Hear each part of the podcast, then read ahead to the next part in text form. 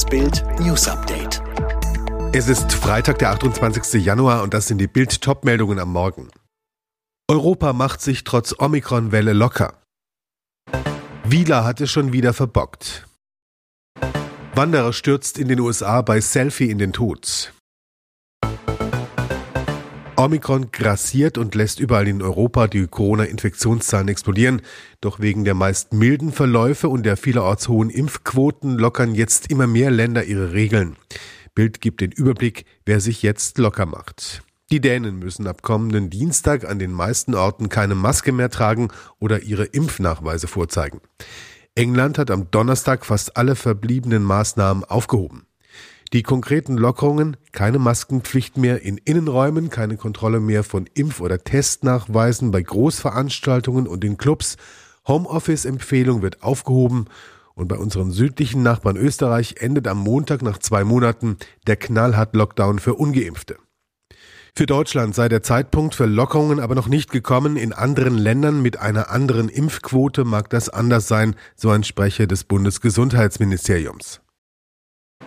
Die Pannenserie des Robert Koch Instituts nimmt kein Ende und der Druck auf Behördenchef Lothar Wieler steigt. Neuester Patzer, das RKI verkürzte über Nacht den genesenen Status von sechs auf drei Monate.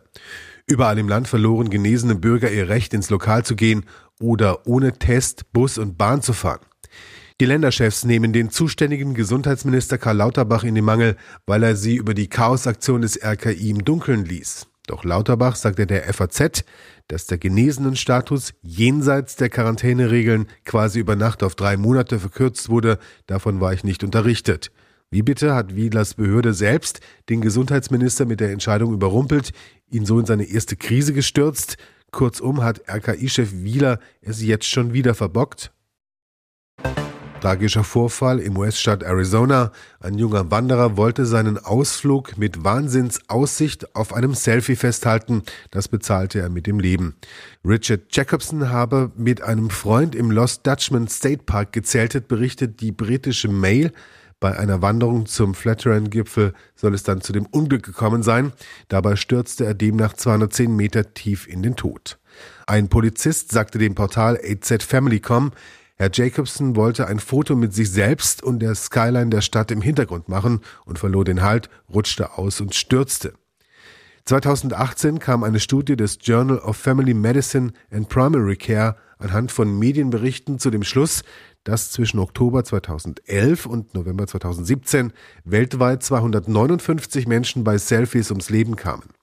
Die meisten Fälle gab es in Indien, Russland, den USA und Pakistan. Meist ertranken die Personen, starben im Straßenverkehr oder stürzten in die Tiefe. Wird sie der Superstar der Olympischen Winterspiele in Peking? Eileen Gu ist eine in den USA geborene Freestyle-Skierin. Seit 2019 geht sie für China an den Start. Die Tochter eines Amerikaners und einer Chinesin gilt bei den kommenden Winterspielen als Aushängeschild des Gastgebers. Die Freestylerin ist in China bereits sehr präsent, ist durch zahlreiche Werbe- und Sponsoring-Verträge im Land bekannt. Auf Instagram folgen der Athletin derzeit mehr als 220.000 Menschen, eine Zahl, die von den chinesischen Medien jedoch deutlich in den Schatten gestellt wird. Nach ihrem Sieg bei den X-Games 2021 postete sie auf der Plattform Weibo einen Beitrag zu ihrem Erfolg. Allein dieser Post wurde satte 23 Millionen Mal aufgerufen. In China ist sie ein regelrechter Superstar. Beben bei der Borussia. Manager Max Eberl hört in Gladbach auf. Nach Informationen von Sportbild, Bild und Sky hat Max Eberl Präsident Ralf Königs zum 31. Januar um Vertragsauflösung gebeten. Am Donnerstagabend trommelte er einen Teil der Mannschaft zusammen, um mit ihnen das Gespräch zu suchen. Sehr wahrscheinlich, dass er den Führungsspielern seine Entscheidung mitgeteilt hat. Nach seiner aktiven Karriere war Eberl 2005 als Nachwuchskoordinator in Gladbach eingestiegen. Seit Oktober 2008 war er Sportdirektor bei den Fohlen. Zwei Jahre später rückte er in die Geschäftsführung auf.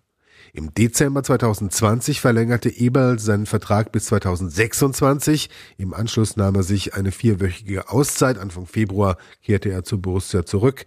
Jetzt das endgültige Aus in Gladbach. Großes Finale bei The Masked Dancer am Donnerstagabend. Vier Kostüme hatten es bis in die letzte Runde geschafft und kämpften um den Pokal. Der Affe, die Maus, der Buntstift und das Zottel.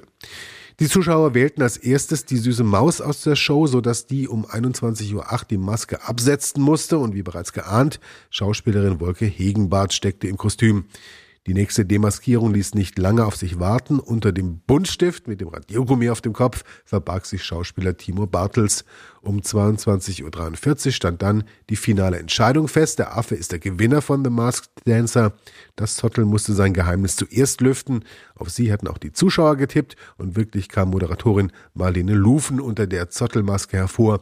Um 23.18 Uhr musste der Affe als Masked Dancer Gewinner seine Maske abnehmen und wirklich Schauspieler Oliver Petzokat hatte als Affe performt. Er machte erstmal große Augen. Ich sehe das erste Mal das Studio. Ich habe die ganze Zeit nichts gesehen. Alle weiteren News und die neuesten Entwicklungen zu den Top-Themen gibt's jetzt rund um die Uhr online auf Bild.de.